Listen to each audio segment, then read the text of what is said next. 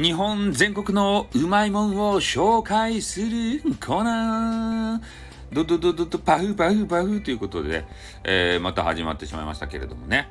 えー、少しライブで、えー、北海道と青森あたりを紹介させていただいたんですけれども、えー、改めて収録という形でね、えー、北は北海道、南はなんかどっか知らんとこまで紹介したいなと思います。えー、早速いきます。えー、北海道ですね。えー、これはどこのサイト、グルナビっていうところを、グルタビやった。グルナビじゃない。グルタビって書いてあった。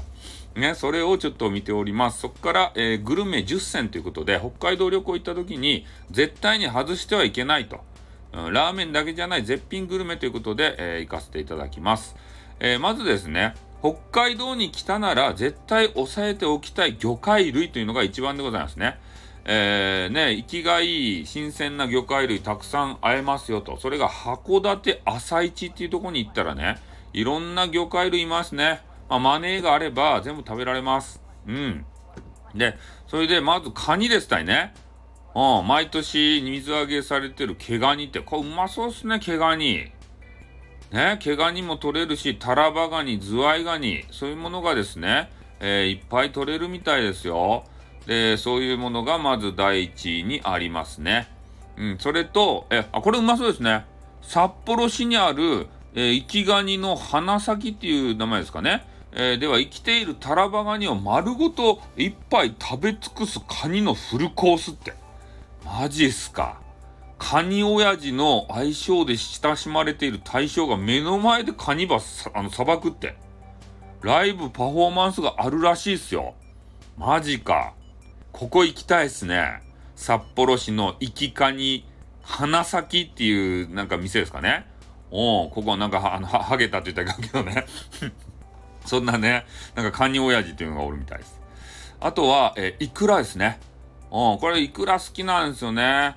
うん、イクラの旬が9月から11月みたいですね。鮭、鮭、鮭、鮭の卵ですかね。えー、そういう北海道のイクラが、えー、めちゃめちゃね、乗せ放題の、えー、なんかお店があるみたいです。超名物、ポセイドンってやつ、ポ、ポ、ポセ、ポセイドン？ね。ポセイの丼と書いて、ポセイドンってやつみたいですね。うん、これをね、山盛りかけてますね。うん。で、イクラだけじゃなくて、その中にね、ウニ、サーモン、マグロ、こういうものも乗っているポセイドンっていうのがあるみたいですね。もう皿からですね、あれが、いくらがこぼれ落ちてますね、画像見たら。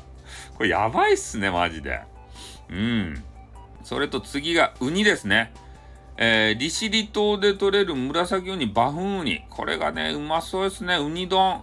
これ一回食べてみたいですね。ウニをさ、ね、飯に山盛りかけて、朝ウニぶっかけ丼っていうのがうまそうっすね、これ。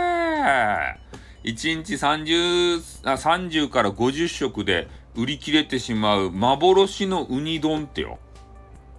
ね。えな、これ、シコタンの三国地区にある田村岩太郎商店でいただける朝ウニぶっかけ丼って。絶品のウニを自分ですくって盛ることができるってことでね。自分でかけ放題ですよ。ありえるとや。ねえ。こんなお店がありえるとや。はい、次。次は牡蠣。ね。牡蠣を焼いて食べられるそうです。ね。さらっといきます。次、イカ。あ、イカもうまそうですね。うん、新鮮なイカを味わいたいなら函館がおすすめってよ。7月から9月に旬を迎えるスルメイタイカというのがめちゃめちゃうまいみたいですね。うん。あとはですね、えー、2番目。うまいに決まってる本場で食べたい寿司海鮮丼ということで、またね、海鮮丼がうまそうですね。ああ。この三色丼っていうのがありまして、二条市場大輝、あ、じゃあ大輝じゃない、大磯ですかね。えー、そこにある、えー、海鮮丼の専門店。イクラとね、ウニとカニが入っておりますよ。これが三色丼ということで、めちゃめちゃうまそうですね。おー。それと握り寿司。これも絶対うまいでしょうね。北海道の握り寿司。これ。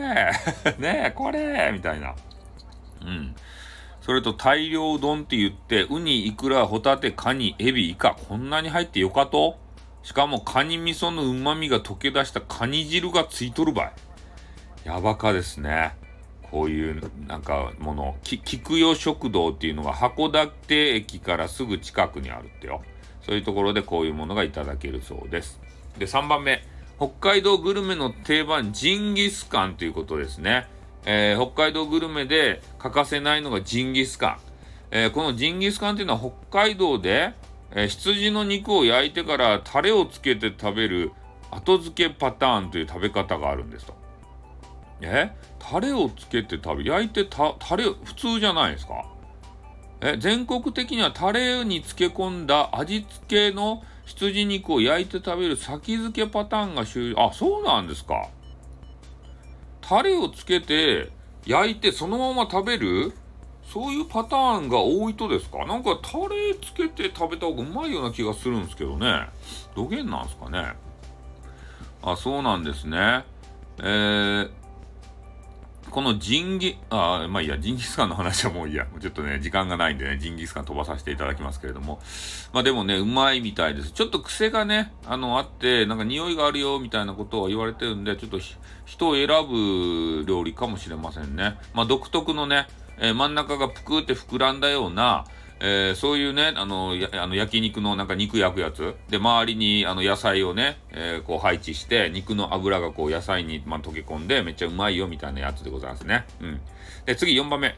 北海道三大ラーメンということで、えー、北海道はね、あの3つの美味しいラーメンがあるみたいですね。え、まず札幌ラーメンですね。え、札幌のラーメン。うん。で、札幌ラーメンと、あと次はな、旭川ラーメンっていうところ。えー、それと函館ラーメン。この3つが、えー、札幌、じゃない、あの、あれ、北海道の三大ラーメンということで、そこにね、もう一つ、えー、利利尻ラーメンですかね。えー、これが一つ食い込んできてるみたい。四大ラーメンになりそうな、そんな感じみたいですね。えー、最果ての地、利尻島で並んでも食べたいラーメンがあるみたいですね。えー、最果てなのに大行列。利尻ラーメンの、あ、これ、味楽っていうんですかね。ミラクですかね。わかんないですけど、えー、東京から8時間かけても行くべしって書いてあるね。そんなにうまいと？昆布だしですよね。利尻昆布とかありますよね。このなんか島みたいなんですけど、そこまで行って、えー、食べる価値があるラーメンと。だから4大ラーメンになりそうな、そんな予感だそうです。はい、次。えー、スープカレーってやつですね。えー、北海道のご当地カレーといえば全国にその名が知られるスープカレー。これ1970年代に札幌市にある、えー、喫茶店が提供していた薬膳スープにカレー味をつけてメニューにしたところ、えー、たちまち評判になって札幌中に広まったというのがスープカレー誕生の有力説でございますと。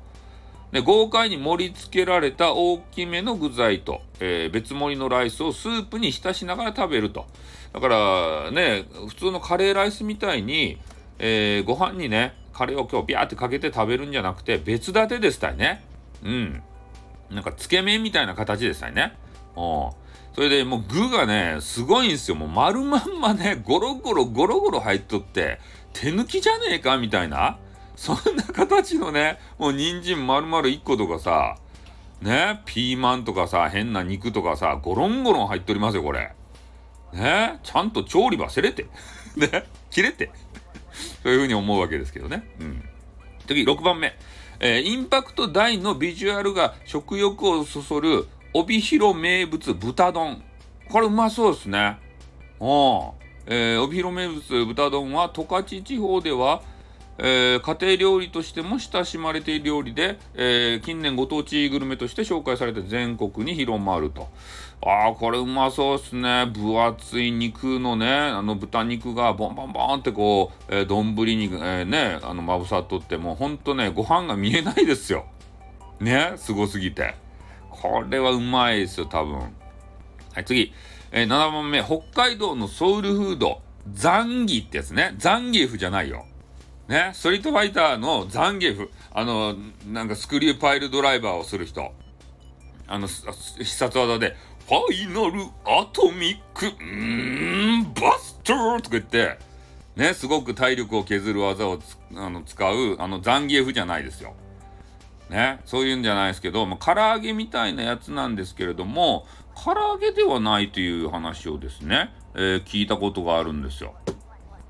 ねえ、何が違うかちょっとわからないわけですけれども、見た目めっちゃ唐揚げなんですけど、ザンギっていうみたいですね。うん。まあ、それで次、8番目、北海道の郷土料理、石狩鍋ということでございますね。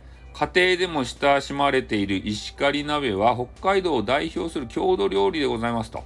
えー、鮭やマス、えー、そしてたくさんの野菜などを、えー、使った味噌仕立ての鍋ですと。もともとは石狩地区の漁師飯でしたということでございますね。